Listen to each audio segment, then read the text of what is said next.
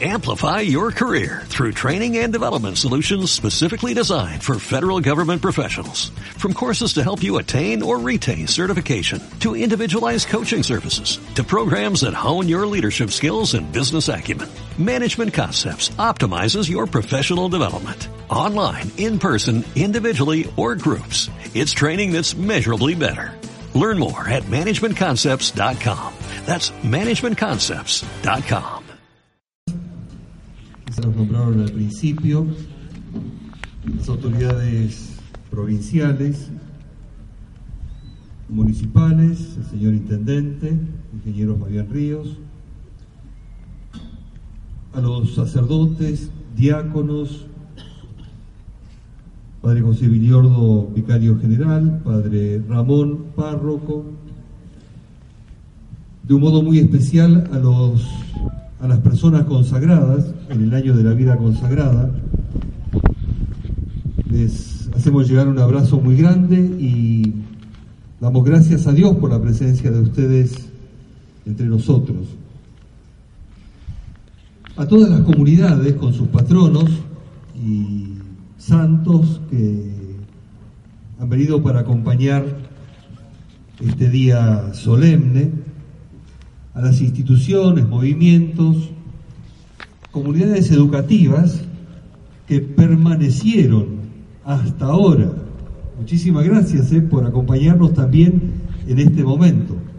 Bueno, y tantas otras otros movimientos, instituciones, servidores que están presentes. A los chicos de la catequesis especial que nos alegran con sus globos, muchas gracias, a sus catequistas que se hacen sentir siempre. De esta manera concluimos las celebraciones del mes de Corrientes, que habíamos iniciado el 3 de abril conmemorando 427 años de la fundación de nuestra ciudad. Somos realmente el pueblo de Dios, peregrino hacia el encuentro definitivo con Dios nuestro Padre. Seguramente cuando celebremos los 500 años de la fundación de la ciudad, la mayoría de los que estamos aquí no vamos a estar acá, pero esperamos acompañar esta fiesta junto con los santos, naturalmente. Todos, también nuestras autoridades, claro. Nos hace bien recordar de dónde venimos y contar nuestra historia. Eso afianza nuestra identidad, nos fortalece como familia y nos proyecta hacia el futuro. El que aprende a contar su historia crea lazos de amistad y se siente agradecido de pertenecer a un pueblo. Es bueno decir esto, sobre todo en una cultura cada vez más centrada en el individuo y en la satisfacción de sus propios deseos, y cada vez menos sensible a la persona que tiene al lado. Pertenecer a una familia o a un pueblo exige cultivar vínculos, valorar la palabra, conservar los signos, apreciar el canto y la danza, en fin, asumir gozosamente todo aquello que nos une, nos identifica y proyecta con esperanza hacia el futuro. También los cristianos tenemos una historia para contar, hechos reales que sucedieron y de los cuales dan fe los testigos.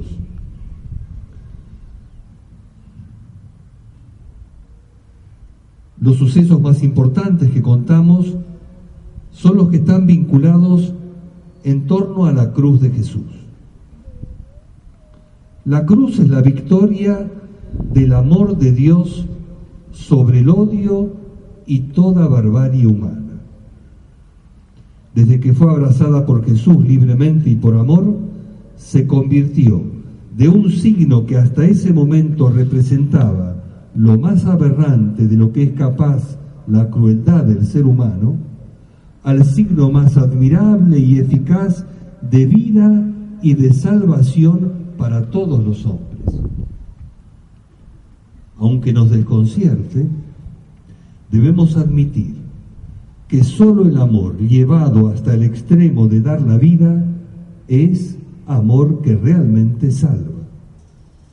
Y la cruz es el símbolo inequívoco de ese amor.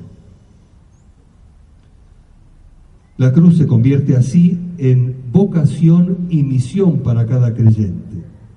La cruz es memoria agradecida, presente que nos desafía y futuro que nos llena de vida y de esperanza. El sentido cristiano de nuestra gente lo intuye y por eso pide la bendición. Bendígame, Padre.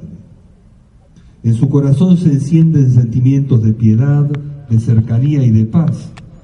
Por eso comparte la bendición y persigna con la señal de la cruz la frente de sus hijos.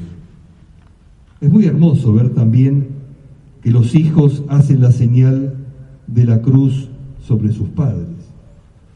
Son gestos que nos ayudan a conservar viva la memoria, renacer a la vida, a la vida nueva y fortificar nuestros hábitos para la misión.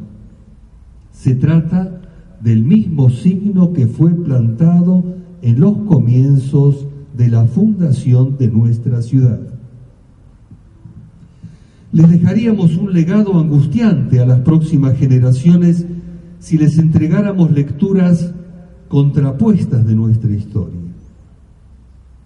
Como por ejemplo, un determinado relato contado por la madre y otro diferente y discordante contado por el padre.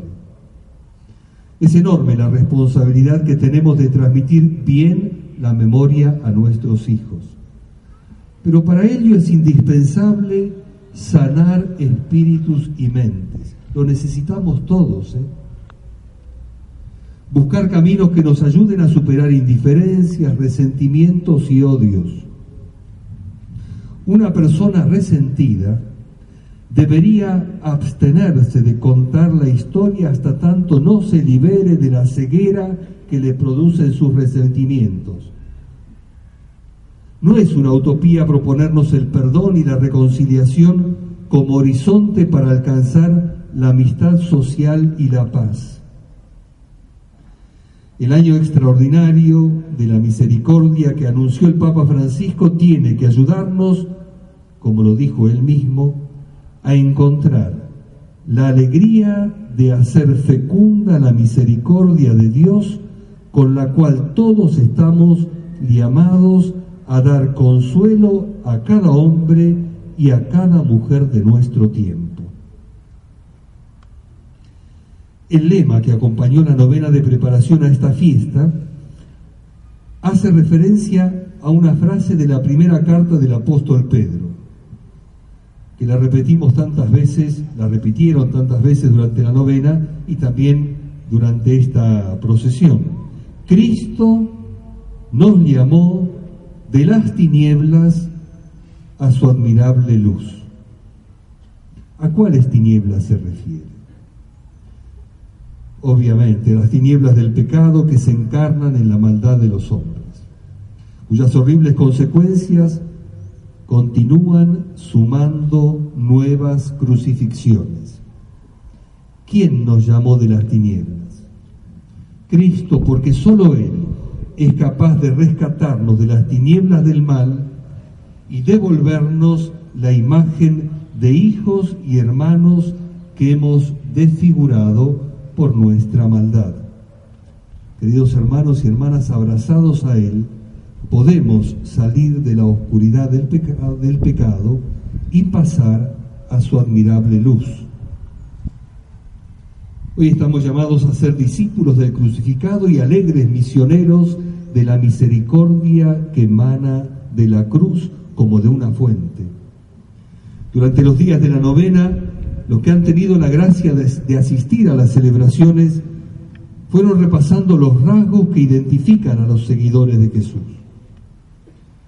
Todo buen discípulo se entusiasma con la sabiduría del Maestro, incorpora su enseñanza, la hace suya y se esfuerza por aplicarla a la vida.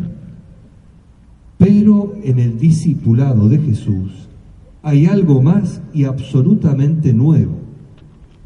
Ya no se trata solamente de asimilar su enseñanza, sino de establecer un vínculo real con su persona.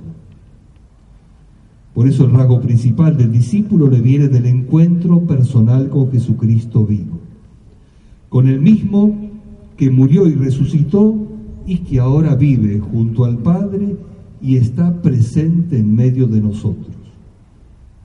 Por eso el Papa Francisco afirma con entusiasmo y convicción, Jesucristo te ama, dio su vida para salvarte y ahora está vivo a tu, a tu lado cada día para iluminarte, para fortalecerte, para liberarte.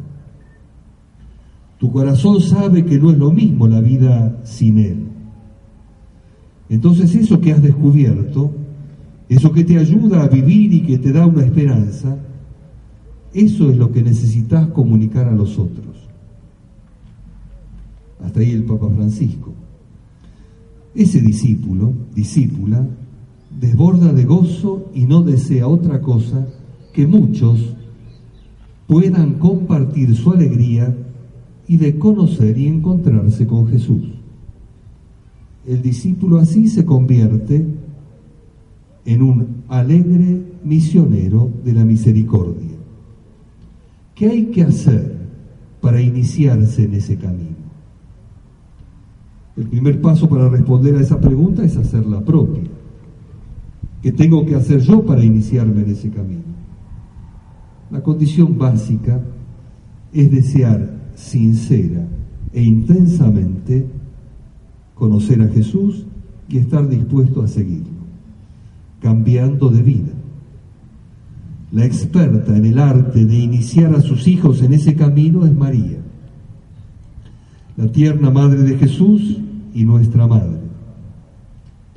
En el mundo que nos toca vivir, todos estamos llamados a la conversión y a profundizar nuestro camino de iniciación hacia un mayor encuentro con Él, con Jesús y con nuestros hermanos. Como ustedes saben, estamos trabajando en la preparación de la primera asamblea arquidiocesana, precisamente sobre el tema la iniciación a la vida cristiana una iniciación a la comunión y a la misión. Estamos contentos con la generosa respuesta y dedicación que muestran los responsables de las diversas áreas de la pastoral, las comunidades parroquiales, instituciones y movimientos en las actividades que vamos realizando en vista de la asamblea que Dios mediante vamos a celebrar en el mes de octubre próximo. Y antes de concluir, contemplemos una vez más el madero de la cruz y dejemos que desde allí nos mire con amor Jesús crucificado y nos transforme por dentro.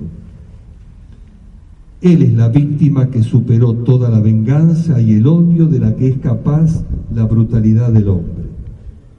Contemplando ese misterio, comprendemos que la salvación del mundo viene desde los victimizados que no recurren a la lógica de volver, a la lógica de devolver mal por mal, sino que creen firmemente en la fuerza del amor, de la misericordia y del perdón. Definitivamente, hermanos y hermanas, por Él, con Él y en Él, el amor vence al odio y el bien es más fuerte que el mal. Por eso Jesucristo es vida y esperanza nuestra. A María junto a la cruz. Le suplicamos que nos muestre a su divino Hijo Jesús, nos ayude a encontrarlo en los rostros desfigurados de nuestros hermanos y hermanas y nos enseñe a estar cerca de ellos, a curar sus heridas, devolverles la dignidad y la esperanza y, compartir con ellos y con todos la alegría de saber que la cruz, abrazada con amor y por amor, es camino seguro de alegría, de resurrección y de vida. Que así sea.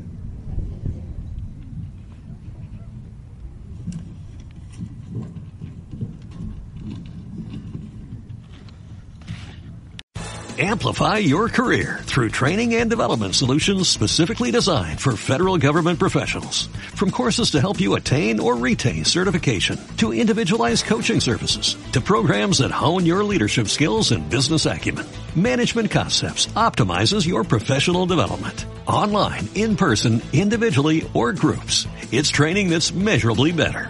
Learn more at managementconcepts.com. That's managementconcepts.com.